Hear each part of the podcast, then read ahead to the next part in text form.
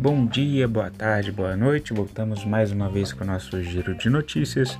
Hoje, dia 17 de fevereiro de 2022. Lembrando que as notícias aqui veiculadas não são recomendação de compra, de venda ou análise, mas notícias disponibilizadas pela grande mídia. Estados Unidos, o S&P 500 alta de 0,09%, fechou em 4.471. O S&P VIX, o índice do medo, que mede a volatilidade, queda de 2,44%, fechou em 5,82%. Dow Jones, queda de 0,15%, fechou em 34.935%. A Nasdaq, das empresas de tecnologia, queda de 0,11%, fechou em 14.124%. EWZ das empresas brasileiras negociadas nos Estados Unidos, alta de 0,99%, fechou em 33,64. O petróleo Brent, que é referência para a Petrobras, uh, queda de 2,17%, fechou em 92 dólares e 75 centos barril. Lembrando que eu venho alertando ali pro, nos outros grupos, né, para a gente encurtar os stops ali muito pela média de 9, né? Uh, se você de repente está posicionado com um lucro bom a gente tem algumas estruturadas ali que de repente servem para proteção do investimento, por exemplo, Petrobras, uh, por exemplo, a Color. Né? Você pode fazer uma compra de put para fazer um seguro de carteira, ou então você pode fazer venda de call para fazer dividendos sintéticos, tá? Mas é interessante proteger essas posições ali de petróleo. No Bitcoin, queda de 1,35%, fechou em 43.662 dólares o Bitcoin. O Bitcoin que ele está lutando ali, né, entre 43 e 44 mil. Uh, o ouro alta de 0,8%, fechou em 1.886 dólares a onça Troy. E o S-Bond de 10 anos, uh, o Tesouro Americano, ele teve uma queda de 1,46%, mas continua rendendo ali 2,01% em 12 meses. No geral, Tá? As tensões ali na Ucrânia elas voltam ao radar do investimento global. Tá? Agora com a informação de que a Rússia não só não teria retirado as forças da fronteira, como também teria aportado ali mais 7 mil soldados na região. Tá? Essa é informação do governo americano. Tem uma série de dúvidas ali. Uh, por quê? Porque vários analistas estão falando que o Biden está fazendo isso porque a imagem dele está um pouco desgastada. Né? No Canadá também tem, tem uma imagem bem desgastada ali com a questão de passaporte é, de vacina, né? Mas o Biden ali, ele, ele fez algumas medidas até então que repercutiram negativamente junto à sociedade americana. Por exemplo, a saída do Afeganistão foi bem atrapalhada. Uh, teve a retirada ali dos medidores de casos de coronavírus. Aí ele foi bastante criticado também, porque é como se ele quisesse esconder o aumento de casos que teve na subsequência, na, na sequência ali uh, com a Omicron, tá?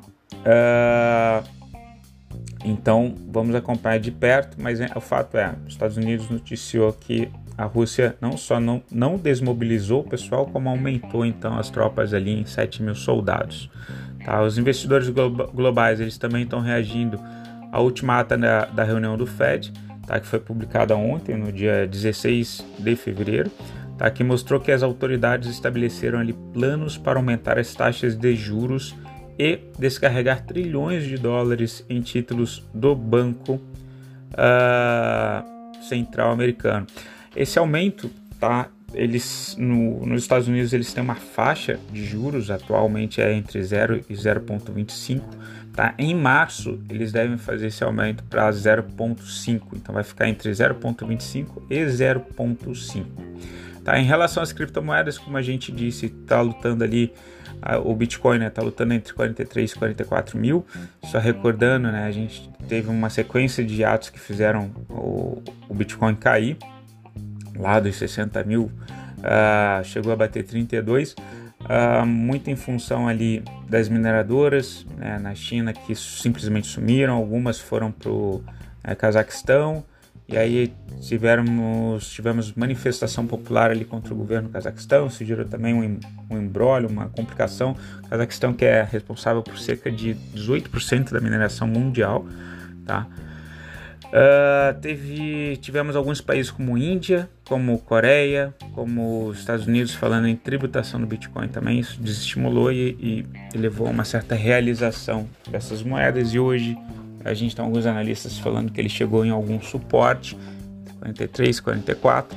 Então algumas pessoas estão aproveitando esse momento achando que está descontado e estão uh, comprando tá, os, criptoativos, os criptoativos. Em relação ao petróleo, Tá? O petróleo ele cai pela perspectiva então de uma retomada das exportações iranianas, né? exportações oficiais, porque eles fazem isso uh, undercover, né? É, de forma disfarçada. Uh, mas o que, que a gente tem então em relação ao petróleo? A gente vinha falando nos podcasts anteriores que os Estados Unidos, até por uma questão de tentar controlar a inflação, Biden para é, tentar melhorar a imagem dele dentro da, da do, dos Estados Unidos, né, ele queria combater a inflação. Para combater a inflação, ele precisa de uma diminuição uh, da inflação frente à população, tá? Uh, então ele vinha negociando um acordo nuclear com o Irã e com isso ele permitiria que o Irã de, de forma legal, oficial, voltasse a exportar. Então essa perspectiva está levando a uma redução ali do preço do petróleo. O OPEP também sinalizou ali com a produção de mais 400 mil barris por dia, tá? Uma tentativa também de um pedido, né, de diminuição ali uh, do preço do petróleo para não repercutir tanto na parte de, de, inflação. Em relação ao minério de ferro, tá? O minério de ferro, ele, a gente teve uma notícia é, no início dessa semana que a China vai tributar ali contratos futuros. Isso daí levou uma realização também no preço. Isso é uma tentativa então do, do governo chinês, ele que está tá investindo ali bastante em infraestrutura, tá? Mesmo porque eles têm eleição ali uh, em outubro, eles estão investindo muito em infraestrutura, né? Aquela política mais de welfare state, tentar satisfazer a todos ali. E então o minério de ferro está caindo ali mais 7% em Singapura, tá? enquanto a China intensifica a campanha para esfriar os preços, tá? pedindo às empresas que reduzam os estoques e cooperem com uma investigação sobre armazenamento do produto. Né? Essa é a divulgação oficial da Global News, da de um site chinês ali de notícias. Ásia, o, a China CSI 300 alta de 0,24, uh, ah, fechou em 4.629.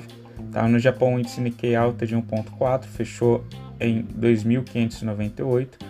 Na Coreia, o índice COSP alta de 0,53, fechou em 2.744. Em Hong Kong, o HK50 alta de 0,3, fechou em 24.792.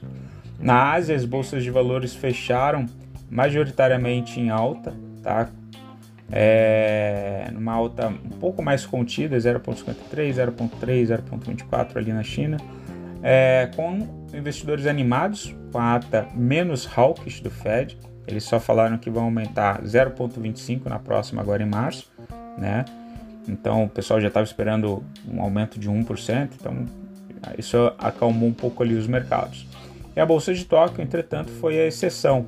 Né? Ela fechou em queda uh, agora, uh, de olho na situação tensa da fronteira entre Rússia e Ucrânia, né? com essa notícia dos Estados Unidos que eles teriam mobilizado mais uh, ah, 7 mil soldados. Na Europa, o estoque 600, é, queda de 0,16%, fechou em 467. Na Alemanha, o índice DAX 30 praticamente estável, em 15.369. Inglaterra, o FTSE 100 queda de 0,63, fechou em 7.555. Na França, o índice CAC 40, alta de 0,17, fechou em 6.976.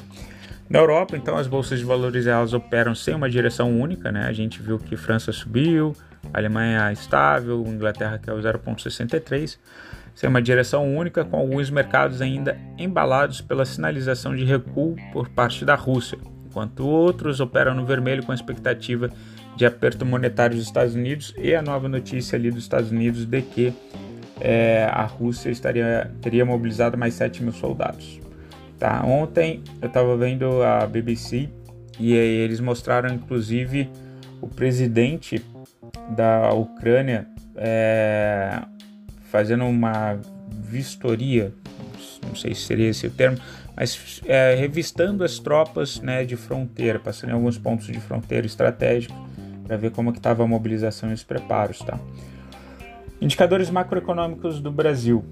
Uh, o IBC, como a gente vem destacando, que é a prévia do PIB, ele está positivo, mas ele deu uma certa atenuada. A gente teve um aumento de 0,69 no IBC em janeiro e agora é só um aumento de 0,33 em uh, fevereiro. Tá, vamos ver em março como é que vai ficar. É, a Selic está em 10,75, a previsão é que chegue, segundo alguns analistas, até 12,25. Tá? Quando chegar em 12,25, é, provavelmente chega perto de 12, eu vou começar a realizar alguns ó, papéis meus de fundos imobiliários, tá? fundos imobiliários de papel, e partir um pouco mais para os de tijolo, porque aí ali deve ser o limite, mas vamos acompanhar.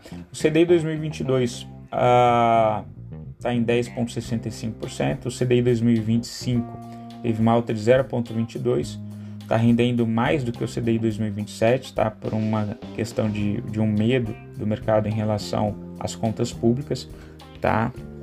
A gente vai ver que o Guedes está tentando aprovar uma medida provisória para completar um pacote de 100 bilhões antecipados tá? É, pelo ministro da Economia aos empresários ali. É, então ele está precisando ver de onde seriam as fontes e, e, se as contas batem, tá? E fora as questões recentes que a gente teve de aumento de salários de professores, eu, o judiciário pleiteando um aumento salarial bem forte, e a gente sabe que o judiciário ele é o teto de remuneração, né, tanto no nível estadual quanto federal, uh, e isso levaria a um, uma sequência de aumentos de outros servidores, né? E isso daí complicaria várias, vários estados e inclusive a União na questão de contabilidade pública. O CDI 2025 então mais alto, tá? Teve uma alta de 0.22, está rendendo 11.37 e o CDI 2027 mais baixo, tá? Geralmente o 27 ficaria mais alto do que o 25. O CDI 2027 está 11.22 tá? teve uma queda de 0,04. O IPCA, a última medição de fevereiro é de 10,38%. Tá? Então, continuo olhando ali nas plataformas ativos para proteger dessa inflação, né? enquanto a Selic não bater ali próximo de 12%. Né? A gente ainda vai ter esse fator inflacionário pressionando é, os nossos rendimentos. E o GPM, que é uma inflação mais atrelada ao dólar, como o dólar vem caindo, ele cedeu também, já teve no patamar de 30%, 33%, e o GPM agora está em 15,61%. Tá? Em relação aos números do Bacen para o nosso PIB, é, a gente vem destacando que o crescimento real do PIB de 2022 deve ser de 0,52, frente a 2021, que foi de 4,52% de crescimento. Então, 2022 deve ser um ano mais fraco. E o setor da indústria ele deve sofrer mais, tá? Ele deve ter tido um crescimento de 4,34% em 2021 a ser fechado e provavelmente terá uma, um recuo de 0,4% em 2022. Mas em 2023 ele volta a subir. Então, para o segundo semestre, eu começo a ver empresas de indústria, tipo a MYPK3, FESA 4, não é call de compra, né? Mas só mostrando um pouco a minha estratégia do que eu tenho feito ali. É, porque aí elas devem se recuperar para 2023, tá? Em relação à bolsa brasileira, a gente tem o Ibovespa fechou com alta de 0,31%, fechou em 115.181 uh, dólar, queda de 0,43, fechou em 5,13, tá? E FIX é, fechou em 2.747. Em relação ao boi gordo, alta de 0,37, fechou em R$ 341,75 a arroba, e o milho, queda de 0,07, fechou em uh, R$ 97,02 a saca do milho. Em relação à posição dos estrangeiros, os estrangeiros voltaram a aportar mais um bi da semana passada para essa semana no Brasil. Então eles continuam entrando no mercado brasileiro. Enquanto eles continuarem entrando e continuarem comprados no mini índice, a gente vai ver que eles aumentaram significativamente a posição deles no mini índice, tá? Bolsa para cima geralmente. Então eles entraram com BI e no mini índice, olha a surpresa, de 119 mil contratos que eles tinham no dia 15, eles subiram para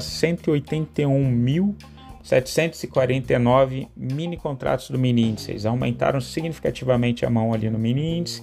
E no mini dólar eles aumentaram também um pouquinho, tá? De 65 mil eles foram para 70.966. Mas enquanto eles estiverem entrando buscando mais risco, vamos seguindo aí pela, pela Bolsa Brasileira. Pessoal, fico por aqui. Desejo vocês uma excelente semana. Qualquer coisa, entre em contato. Abraço, tchau, fui.